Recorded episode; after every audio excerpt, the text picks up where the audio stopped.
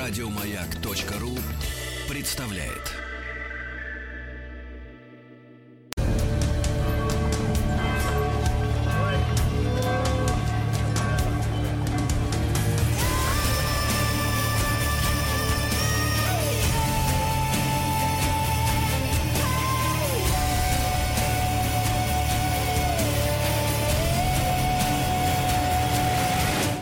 История и болезни. Друзья мои, наш специальный проект «История и болезни». Делаем мы его, естественно, с Дмитрием Алексеевичем Гутновым. Дмитрий Алексеевич, доброе утро. Доброе утро. Да, кандидат, кандидат исторических наук, профессор Московского Какой государственного... кандидат? Доктор. Док, ты понял? А я думал, по- понизили. Красиво Какой вышло. кандидат? Да, какой кандидат? О, холеньки придется сегодня туго, да, нашей. Ну ладно. Хорошо, девчонку, да. Ну ладно. Дмитрий Алексеевич, э, я вот в свете последних событий не могу не спросить. Вы одеты? мое здоровье, да? Нет, вы одеты? Нет, насколько хорошо вы одеты? Ну, я в купальнике не сижу перед экраном. Хорошо, хорошо, потому что связи видео у нас нет, я на вашей совести ставится. да. Дмитрий Алексеевич, а сегодня у нас тема-то первые карантины как раз, да? Да, мы, мы сегодня продолжаем вот эту опустошительную историю про вторую э, пандемию чумы, которая унесла, считается, что около трети населения Европы, что-то такое около 15-25 миллионов человек. А, Считается, что Англия, например, потеряла 50% населения. Такие большие города, как Париж и Венеция, э, чуть ли не до трех четвертей. Я, конечно, не могу судить, э, не знаю. А вот что касается наших из из историй, вот я рассказывал, что э, в России эта эпидемия ударила прежде всего по Пскову, а потом прошлась по Смоленским землям. Так вот, по нашим летописям, э, после ее ухода в живых осталось всего 8 смолян. Понимаете? Восемь. Вот. Э, Значит, э, в общем, как бы это было действительно очень опустошительное дело, и довольно быстро, причем на окраинах Венецианской республики, надо иметь в виду, что Италия тогда не была единой, как сейчас, а была разделена на разные там государства, и одно из, э, одним из таких больших довольно государств до 18 века была Венецианская республика.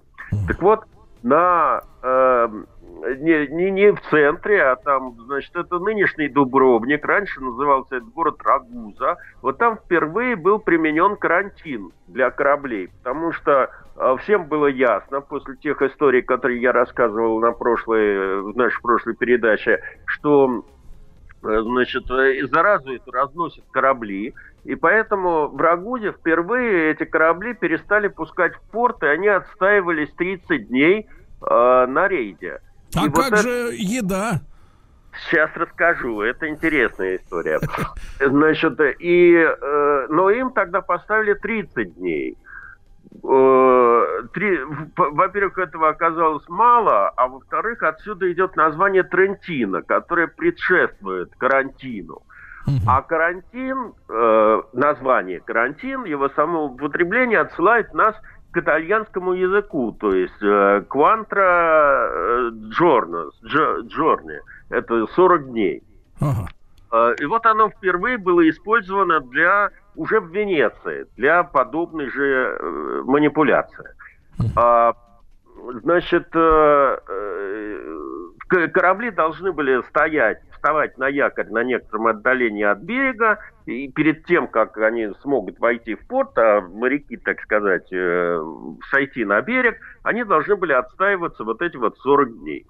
А Поначалу э, карантины были введены для кораблей, прибывающих из Крыма, потом они были распространены на Египет, Константинополь, и потом все, так сказать, вообще прибывающие сюда. Э, Интересно, что в обосновании этого карантина приводились не медицинские меры, чтобы, в принципе, ожидаемо было бы, а чисто теологические. Э, Потому что именно столько времени Христос и Моисей провели в уединении в пустыне. Ну да ладно. А, изоляция, вот эта вот, о которой вы мне задавали вопрос, на практике тоже была довольно условной. А, в основном страдали моряки, у которых не было денег Э, потому что, ну, общепринятая практика предполагала, что жалование им выплачивалось после того, как э, груз доставлен заказчику. Mm. Значит, соответственно, моряки на безденежье сидели на кораблях, а те, кто были побогаче, то есть э, командование корабля или купцы, которые сопровождали груз, откупались, да, и просто уезжали на берег, ну, может быть, не в Венецию, а, а куда-нибудь другое место и возвращались на корабль только когда после 40-дневного срока. А, соответственно, значит, те, кто находились на корабле, жрали солонину и вообще, так сказать, э, ну, представьте себе, да, большой город, Венеция, там, э, он, он выглядел тогда гораздо более шумным, привлекательным, это был центр действительно мировой торговли, а они тут сидят на кораблях. Поэтому, э, в общем, пребывание вот в этой ситуации было, конечно, ниже среднего, и как в человеческом, так и в эпидемиологическом смысле, добавлю к этому. И все, кто оказывался в такой ситуации, стремились правдами и неправдами, значит, из этого заточения сбежать. Кто вплавь, кто еще как и тому подобное. В общем, стало понятно, что просто так насильственно удерживать этих самых моряков на кораблях, э, ну, в общем, дело затратное. Поэтому э, сеньория венецианская, чтобы исключить побеги с потенциально чумных судов, э, разрешила морякам коротать 40-дневный срок на маленьком островке, который сейчас существует в Венецианской лагуне. Называется этот остров Павелья. Uh-huh кстати говоря, недалеко от, по-моему, там, где Лидо, вот это, где проводятся эти все сейчас нынешние кинофестивали. А, ясно, что этот клочок суши, куда, в общем, как бы сходило на берег большое количество этих матросов, вскоре превратилось в самое злачное место в Венеции. Команд разных кораблей там, значит, э, устраивали драки, упивались вином, ромом, куда им доставляли, значит, э, орали песни, э, ну, там, калечили друг друга. Вообще, в общем, весело проводили эти 40 дней. А в скорости там, естественно, появились женщины легкого поведения. Это оттуда а... же венецианский фестиваль, понимаешь, получился. Карнавал. Карнавал. Это, это говорю не я, это говорите вы. Значит, э, я оставляю слушателям право самим домысливать эту историю. Я бы только хотел сказать, особенно тем, кто бывал когда-то в Венеции, что как крупный торговый центр и порт, сейчас это город-музей под открытым небом, а тогда это все-таки был порт. А, Венеция всегда славила своей портовой инфраструктурой, а портовые кабаки, бордели и прочее, значит, был неотъемлемой ее частью. Поэтому даже если сегодня, ну, сегодня мы только виртуально можем гулять, так сказать, по Венеции, но э, если там карантин закончится и кто-то туда попадет, обратите внимание на такую достопримечательность города, как, например, мост Сисик. Вот. Как? Э, мост Сисик. Понт это, это, погодите, профессор, э, доктор исторических наук, это итальянское слово, я, я понимаю, да? Я не веду. Это чистая правда. Это, это музейное достопримечательность. Это, это как бы достопримечательность туристическая. Назва, давайте, вот. давайте, Дмитрий Алексеевич, мы все-таки, я понимаю, мы немножко, так сказать, вот сейчас э, экзальтированы, да, но давайте вот да. мост груди. Грудомост. Так, я понимаю, что вас не отпускает это, как ее медсестра, которая пришла в бикини Не только нас не отпускает. Разрешите, разрешите мне продолжить историческую часть моего повествования. Сегодня она тоже будет довольно любопытна. Так, так вот, Почему назван этот мост таким образом? Потому что с официального разрешения властей в XIV веке проститутки там разгуливали топлес, чтобы, так да. сказать, ловить этих самых морских волков на живца. Да, да что, Значит, же вы, что же вы говорите-то угу. такое? Да, так вот, я не буду переводить с итальянского языка многочисленные названия близлежащих кабаков потому что у нас есть запрет на матерные, так сказать, высказывания в эфире. Можете почитать у меня в Яндекс.Дзене это все. Так вот, значит, офи официальная, так сказать, статистика вот этих женщин легкого поведения в XIV веке в Венеции насчитывала, они реестр ввели, 11 тысяч легализованных проституток, которые еще и пополняли венецианскую казну налогами. И вот с введением этих самых карантинных мер, естественно, что основными потребителями этих женских лад были матросы, э, прибывавшие с кораблей, истосковавшиеся. Вот. Э, так вот, с введением этих карантинных мер весь этот хорошо отлаженный, приносящий большие доходы как э, венецианской казне, так и там местным сутенерам бизнес рухнул.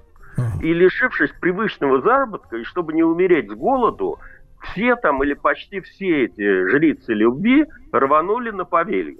Э, Дмитрий Алексеевич, не хочу уточнить по просьбе Владика. Ага. Он стесняется. Скажи, пожалуйста, сверху было топлес, а снизу как это все выглядело? Было прикрыто, наверное, да? Снизу все было прикрыто. Вообще это отдельно. Я, я не хочу сейчас отвлекаться. Там было очень весело. На самом деле этим проституткам, в отличие от правительственных матрон, например, разрешалось там ходить с открытыми плечами, входить в соборы. А все да остальные ладно? быть закрыты. Да. Там много интересных вещей, но, но факт тот, что венецианские власти зарабатывали на этом очень хорошие деньги.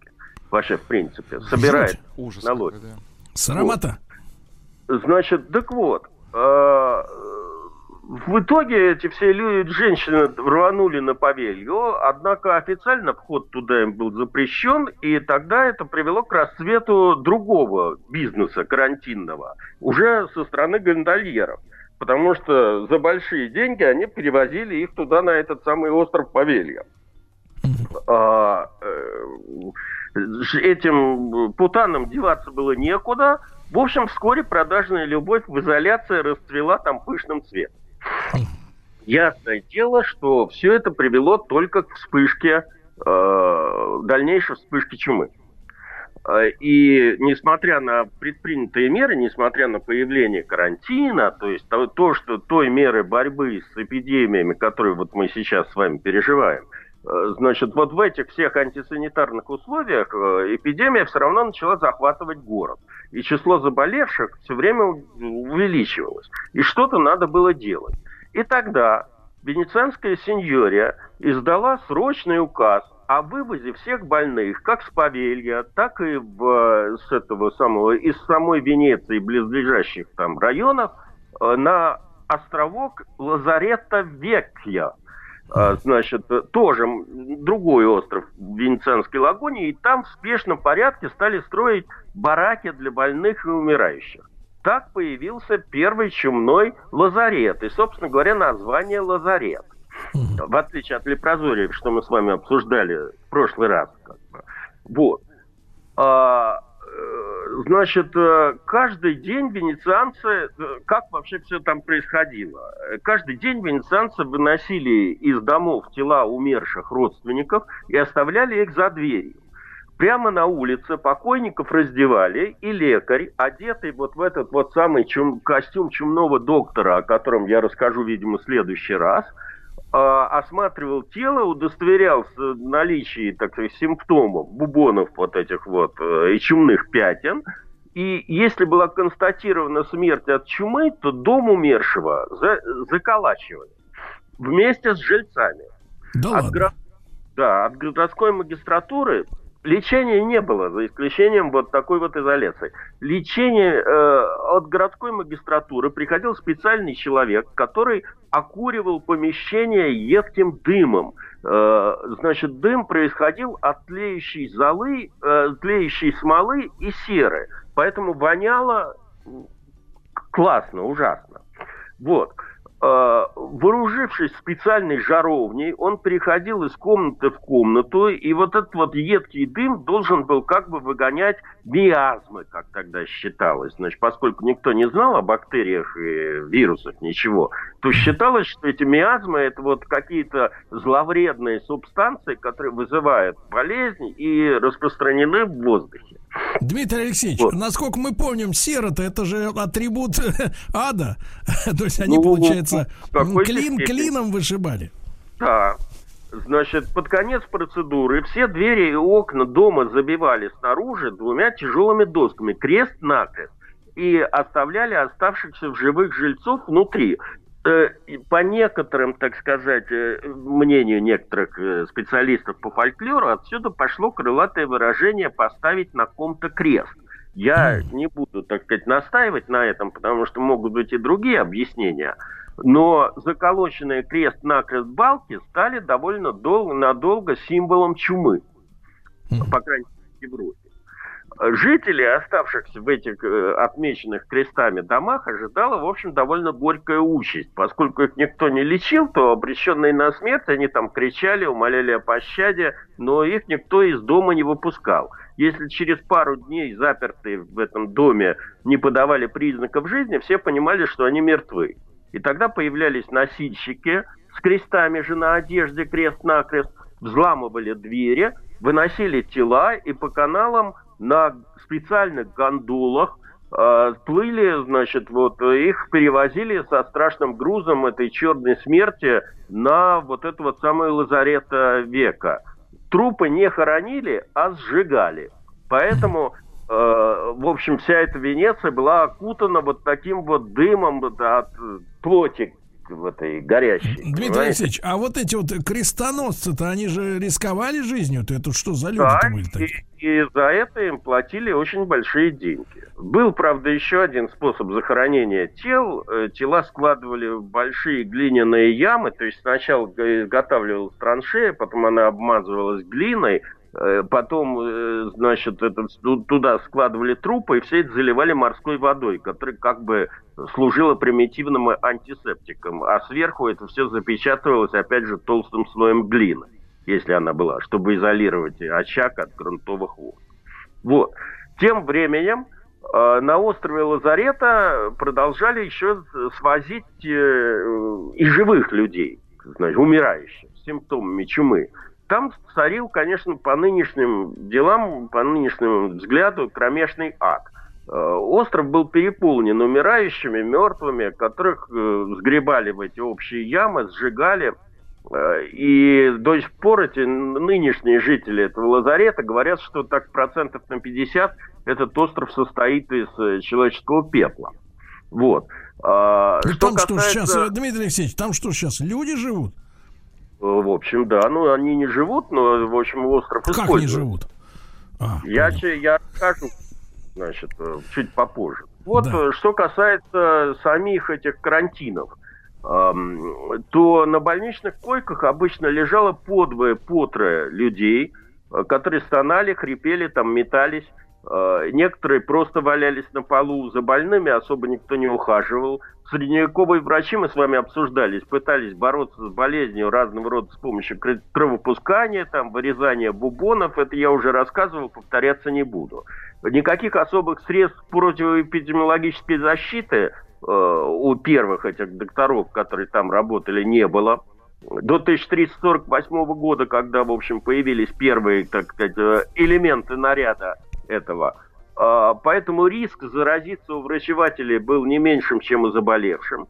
А, правда, труд их высоко оплачивался, и вообще осязаемая угроза жизни и прямой экономический ущерб от пандемии повысили как бы общественное значение и статус медицины. Можно сказать, что с этой эпидемией начала развиваться медицина как наука.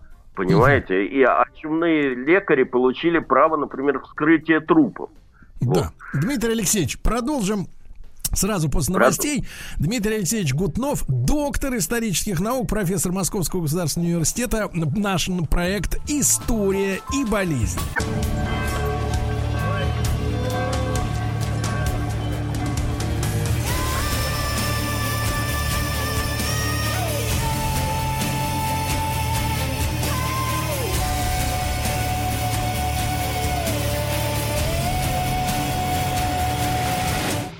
История и болезни. Дорогие друзья, с нами сегодня по традиции Дмитрий Алексеевич Гутнов, доктор исторических наук, профессор Московского государственного университета. Мы продолжаем э, говорить о первых карантинах. Дмитрий Алексеевич, прошу. Ну, смертность, как мы с вами обсудили, в этих барак, бараках первых карантинных зашкаливала. И, в общем, остается только поражаться человеческой природе, что при таких диких условиях э, некоторые все-таки выздоравливали. Э, и ковыляли там по больницам, как зомби в поисках еды и пищи и тому подобное. Вот этих выживших счастливчиков переводили на другой остров, потому что их боялись сразу вернуть обратно в Венецию. Этот остров назывался Лазаретто Нова. В переводе «новая больница». Значит, э, старая больница на Лазарета века действовала без малого пять веков. Э, Венеция пережила 22, 22 эпидемии, по-моему, в общей сложности. И вот туда в основном сводили э, жертв этой эпидемии. И э, эта больница закрылась только в 1814 году. Там местные власти, я уж не помню кто, э, возвели укрепления с артиллерийской батареей, разместили там военный гарнизон, и, в общем, вот эти вот казармы э, до сих пор там остались. Сейчас уже ничего как бы от э, этого первого карантина там ничего не осталось. А, значит, а что касается этой самой Лазарета Нова, то она довольно долго еще существовала, там больница. Значит, э, ну и напоследок э, еще раз вернемся на остров Павелья я уже сказал, что здесь тоже довольно быстро воцарилась чума, и от былого, так сказать, веселья мало чего осталось. Э, тоже начали умирать люди, э, тоже стали зажигаться погребальные, так сказать, костры. Последующие столетия именно э, Павелья наравне вот с этой самой лазарета века – Э, стал тем местом, куда во время эпидемии чумы э, свозили сжигали, и сжигали трупы умерших. Э, местные утверждают, что, в общем, там остров, да, тоже во многом состоит из пепла человеческих тел.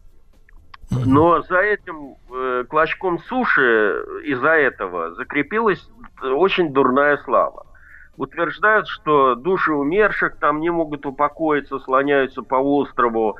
Э, значит, кто-то видел там каких-то призраков. В общем, остров сейчас не обитаем. Э, э, более того, там э, до 1968 года находилась некая психиатрическая больница, которая тоже добавила толику ужасов к этому, к истории этого острова. Значит, э, вот э, эту как бы э, широко распространена легенда, что ее последний главный врач был садистом, проводил там какие-то эксперименты над пациентами без наркоза, сам сошел с ума, раскаялся, бросился вниз с колокольни, и даже там приводят какие-то по этому поводу свидетельства этих медперсонала, который там в 68 году был, Э, который дополняет это все какими-то ужасными, так сказать, рассказами. В общем, до сих пор этот остров манит к себе разного рода любителей пообщаться с потусторонними силами и изучать паранормальные явления. А с 2014 года Павелью даже э, арендует некий итальянский бизнесмен, сейчас я уж не помню, как его звали, Э, он хотел открыть на территории клиники ужасов спа-отель. Тоже хорошая идея, да? Вот. Э, но похоже, что репутация вот этого чумного острова и первого карантина, как зоны ужасов, оказалась сильнее планов ее монетизировать. До сих пор остров заброшен, хотя и выглядит, так сказать, довольно романтично, практически необитаем и по сей день он продолжает обрастать все новыми ужасами и все новыми, так сказать, легендами. И там туда все время высаживаются какие-то любители там пообщаться с э, призраками. Дмитрий Алексеевич, вот. но вы, вы не высаживались? Нет, я не высаживался. Я только, я был благодарным слушателем. Мне там рассказывали историки все эти байки. А, а, а очевидцев, очевидцев-то видели? Нет, очевидцев не видел. Все это было за бутылкой вина, поэтому как бы все это шло очень хорошо, все эти рассказы. Нет, вот нет, то, что, то, что идет хорошо, это без сомнений. Да. Да.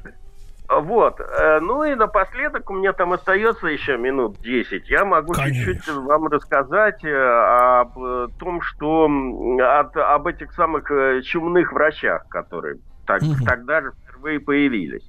Вообще говоря, Э, чумные доктора считается, что они возникли в 1348 году, когда папа Климент XVII пригласил нескольких врачей для лечения жителей Авиньона. Э, естественно, не бескорыстно.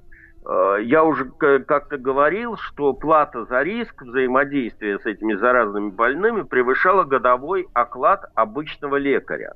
И э, это все довольно долго, так сказать, вот эта вот специализация э, сохранялась. Даже спустя 300 лет после своего появления чумные доктора оплачивались очень высоко. Скажем, известно, что э, в 1645 году э, месячное жалование чумного доктора в Эдинбурге составляло там 110 шотландских фунтов, а городской совет оплачивал услуги обычных лекарей суммой в два раза меньше, только в 40 фунтов. В общем, довольно долго как бы эпидемиологи э, были довольно высокооплачиваемыми профессией.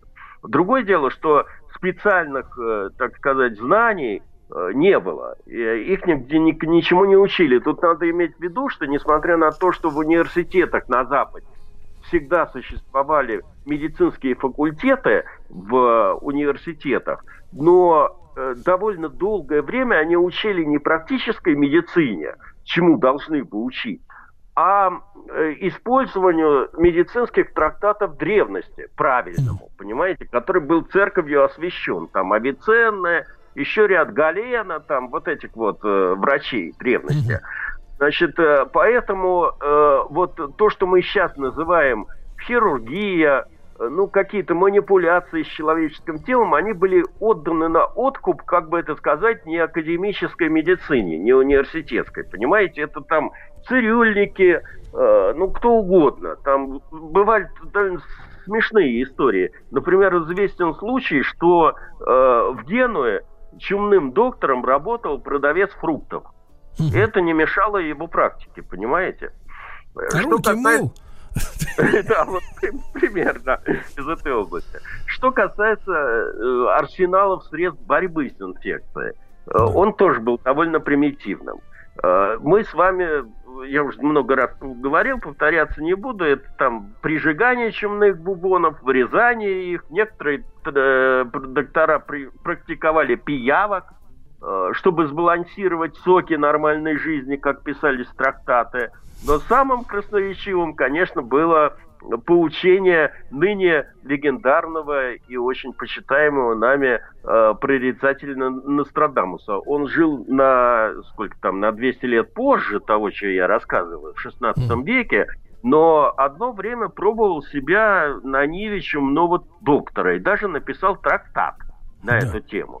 Так вот, трактате, э, значит, этом чумном, которому он описывал, поучал, как надо себя вести в случае возникновения эпидемии, он прямым текстом писал. Единственный работающий метод избавления города или деревни от чумы – это быстро разделить больных и здоровых и отправить их в разные концы населенного пункта, а всех покойников незамедлительно сжечь, а после усердно молиться. Вот э, Значит, в конце очень хорошо. В конце очень хорошо. Вот. А, э, значит, э, дальше мы чуть-чуть поговорим о характерном защитном костюме, который вот и картинки его есть в любой энциклопедии, в интернете и тому подобное. Угу. А, строго говоря, разные его элементы встречались гораздо раньше этой эпидемии. Например, в Древнем Риме. Известно, что во время Антониевой чумы, э, там да, тоже довольно много было эпидемий, римские врачи для посещения больниц облекались в особого покроя длинные платья. Лица их были закрыты, э, чтобы они не вдыхали заразы, а на нос был надет вот этот вот замечательный длинный клюв – заполненный благовонными веществами. Так вот, э, э, э, Дмитрий Алексеевич, так вот и венецианские маски-то, они же примерно так и выглядят.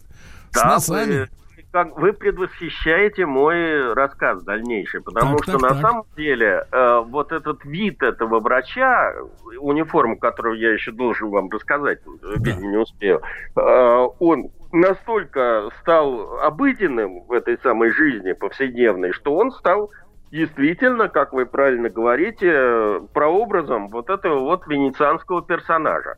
Да. Значит, э, персонажа комедии масок. Вот. Теперь, э, э, ну, э, то есть он дышал, он дышал через всякие мази, да?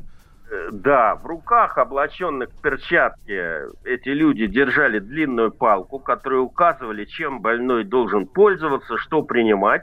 Считалось, что в таком наряде они ограждали себя от заразы и э, могли, так сказать, не подвергая себя опасности, оказывать какую-то помощь больным.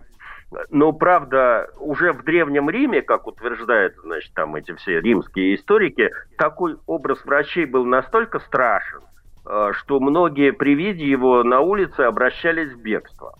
И вот многие элементы вот этого вот противочумного античного наряда были скопированы в средние века. Да, Тут друзья мои, наш, наш специальный проект «История и болезнь».